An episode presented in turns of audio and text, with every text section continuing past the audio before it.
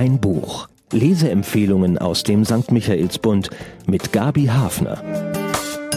Mein Buch diese Woche lässt seine Leser auf einem Klangteppich durch japanische Wälder schreiten und dabei über Fragen nachdenken wie die, wofür man eigentlich wirklich bestimmt ist. Und darüber grübeln viele Menschen ja jetzt neu nach. Es ist nicht nur eine Frage für junge Menschen. Die japanische Autorin Natsumi Yashita stellt sie in ihrem Roman Der Klang der Wälder. Die Antwort erklingt aus einem Klavier. Ein unscheinbarer Junge aus einem Bergdorf entscheidet sich aufgrund dieser Klänge für den Beruf des Klavierstimmers. Eine Tätigkeit im Hintergrund? Vielleicht, aber in diesem Roman kommt sie richtig groß raus. Die japanischen Buchhändler haben diesen Roman ausgezeichnet und vielen Millionen Lesern verkauft. Verfilmt wurde er auch schon. Für uns Westler ist einiges daran vielleicht ungewohnt, aber gerade deswegen habe ich den Leseausflug nach Japan als erfrischenden Kontrast empfunden die Handlung. Der Roman beginnt mit einem Geruch, dem Duft von feuchtem Herbstwald. Der Schüler Tomura kann ihn wahrnehmen, mitten in der Turnhalle seiner Oberschule. Die Waldluft scheint aus dem Konzertflügel zu steigen, an dem gerade der Klavierstimmer zugange ist. Und dann entsteht ein samtiger Klang, der Tomura überwältigt und in die Wälder seiner Kindheit entführt. Dieser Moment geht dem Jungen nicht mehr aus dem Kopf, obwohl er bisher mit Musik kaum zu tun hatte. Eine Initialzündung. Aber Tomura möchte nun nicht etwa das Klavierspielen lernen, wie man annehmen könnte. Nein, er macht eine Ausbildung zum Klavierstimmer.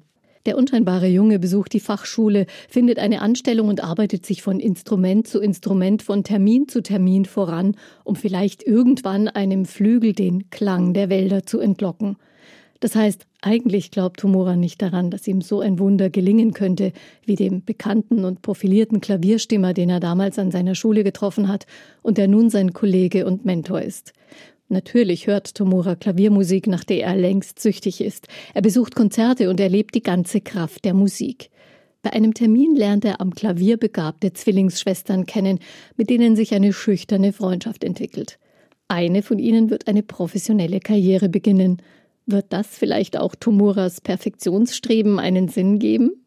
Die Autorin. Anders als ihr Protagonist spielt Natsumi Yashita von Kindesbeinen an Klavier. Wer es gestimmt hat, weiß man allerdings nicht. Die Schriftstellerin zog vor einigen Jahren auf Wunsch ihres Ehemannes mit der ganzen Familie für ein Jahr in ein Dorf mitten in den Bergen.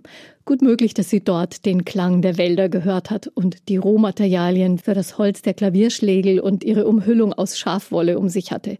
Der englische Titel und der Titel der Romanverfilmung lauten nämlich Der Klang von Wolle und Stahl. Der Sound. Selbst wer keinerlei musikalische Ausbildung hat, weiß, wie es sich anfühlt, wenn einen ein Klang, ein Akkord oder eine Melodie völlig gefangen nimmt und im Innersten berührt. Die Autorin hat ihren Text so temperiert, dass vor allem diese tiefen Musikmomente groß zur Geltung kommen. Die Protagonisten sind zurückhaltend bis still, besonders Tomura ein Inbild der Bescheidenheit. Das scheint mir so ein japanischer Understatement-Trick zu sein. Jedenfalls begegnen mir in japanischen Romanen eigentlich immer solche super unscheinbaren Menschen, mit denen die irrsinnigsten Entwicklungen möglich sind. Ich fand es im Klavierwald aber mal ganz wohltuend, dass sich hier nicht ständig jemand in den Vordergrund drängt, hektisch auf ein Ziel losstürmt.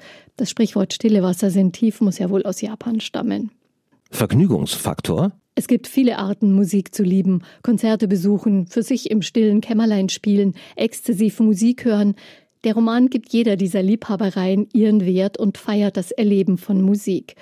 Um die kleinteilige Arbeit des Klavierstimmens baut die Autorin lebenskluge Dialoge zwischen Tomura und seinen Kollegen und findet so wunderbare Bilder, dass ich es immer wieder spannend fand, Tomura bei der Arbeit an dem Wald aus Klavierseiten über die Schulter zu schauen, am liebsten würde ich ein Konzert besuchen, für das er den Flügel gestimmt hat, oder sein Mentor, der große Itadori.